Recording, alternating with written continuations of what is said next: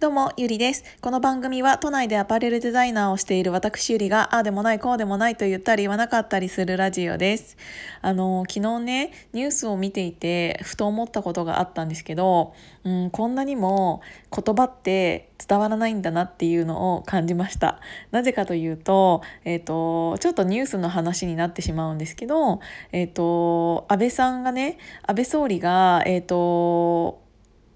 から菅総理大臣になったわけじゃないですか。であの菅さんってねあの官房長官の時はうんとよく思われていたというかだったのかもしれないんですけど、えーと、総理大臣本当に向いてないんだなっていうのを すごく感じました。というのはやっぱりこうやって国の一大事なんなら世界の一大事と言われるこのコロナウイルスというものと戦っている時にやっぱり一つの国の代表としてあの国民に対してえっ、ー、と何て言うんだろうなはっきりと物事を伝えなきゃいけない時っていうのが今すごく本当に大切な時期だと思うんですよ。なのにもかかわらずなんかあの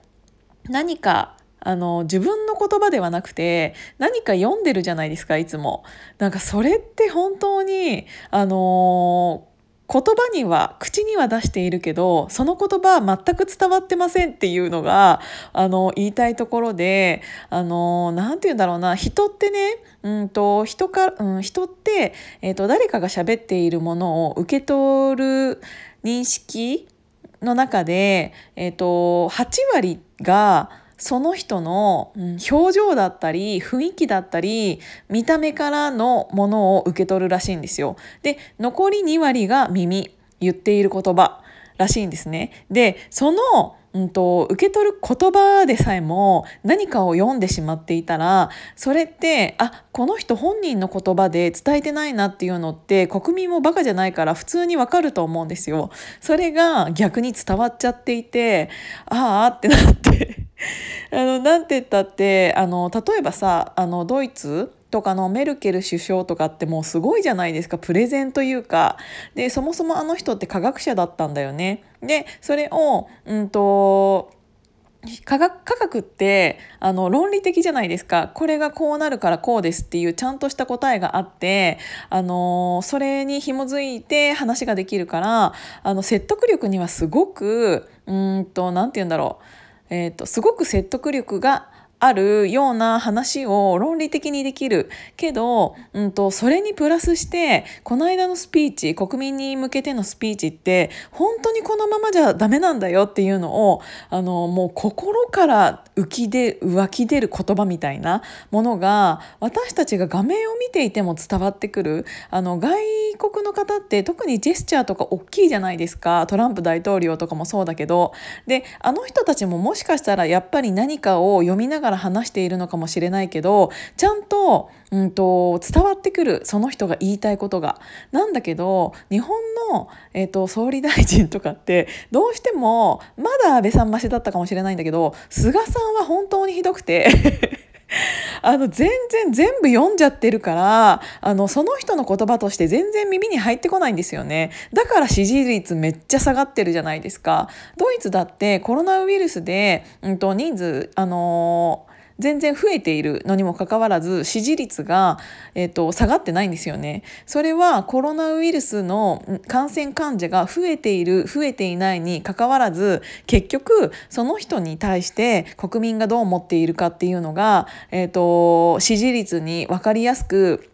数字として出てると思うんですよね。えっと、ニュージーランドのさアーダーン首相だっけ？あの人も女の人ですごく若い人だと思うんですけどあの人だってあのロックダウンした時に、えっと、毎日のようにあの人はあの人のやり方で国民に投げかけるようなうんと声明を出していたと思うんですけどそれってやっぱりあの人が決めてじゃあ、えーと、今ロックダウンして国民がやっぱり不安だと思うから毎日私が寄り添うようなコメントをしようっていうのをきっとなんか自分の頭で考えて伝えてきたと思うんですよだからやっぱり国民も納得するじゃないですか。なんだけどなんか日本ってどうしても何か何て言うんだろう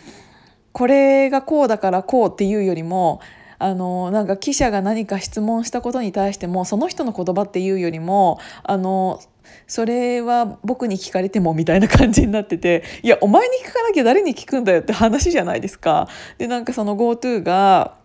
GoTo で人数が増えたっていうのも理由の一つなんじゃないんですかって言ったとしてもなんかあの何て言うんだろう奥歯に物が、うん、挟まったような感じの言葉しか出てこなくてそんなんじゃ日本の代表として誰も支持率上げるわけねえだろうがよって思ってなんか本当にそういう何て言うんだろうな言葉って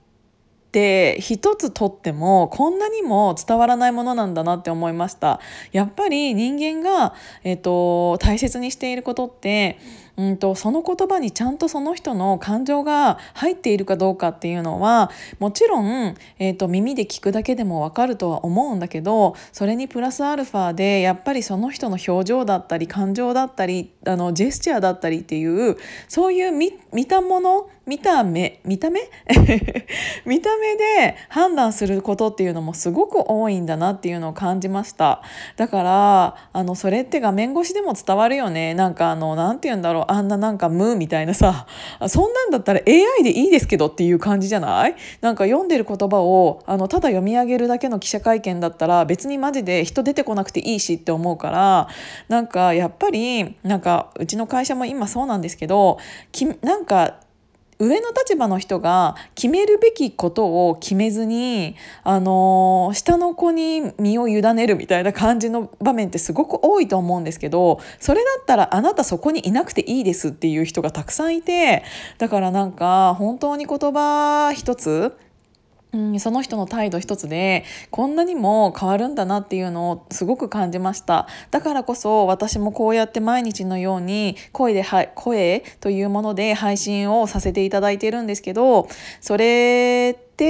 うん私は結構声に感情が乗りやすいタイプだとは思うからなんか何か思ったりとか何か、えーと、感情的に動いたりとかすごく怒ったりとかそういうものを大切にしてその時のテンションを、えーと、この声で伝えるようにはしているんですけどきっと,、えーと聞いていただいている方もそれを感じ取ってきあのくれているからこそ毎日聞いていただいているのかなっていうのはすごく思いました。なんかもう